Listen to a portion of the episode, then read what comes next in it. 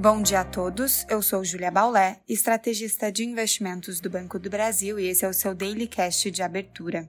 Hoje é segunda-feira, dia 6 de março de 2023, e a China anunciou sua meta para o crescimento do PIB em 2023 de 5%.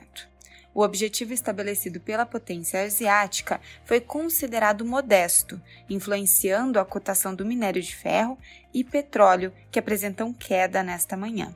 O valor aquém do esperado pode ser explicado por uma dinâmica menos positiva no cenário externo, ainda que a economia do país em reabertura e a própria demanda interna siga aquecida.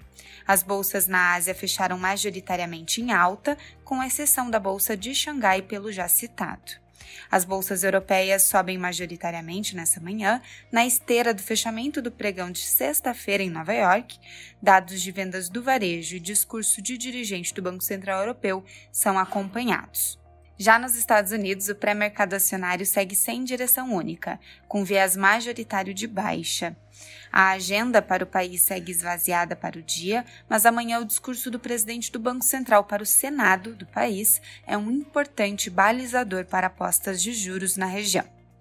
O patamar de 5% para juros terminais é testado ao longo da semana, também pelo livro bege na quarta-feira e pelo relatório de emprego payroll na sexta-feira.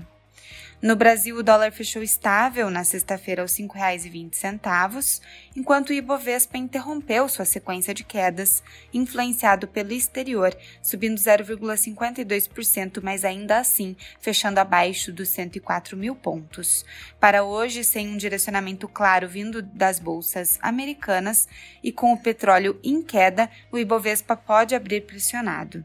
Para a semana, teremos o IPCA fechado de fevereiro na sexta-feira, dados do CAGED na quinta-feira e o IGPDI na terça-feira além de balanços corporativos, com destaque para Braskem e CSN na quarta-feira, Magazine Luiza na quinta-feira e Embraer na sexta-feira. Ficamos por aqui, um bom dia a todos e até a próxima!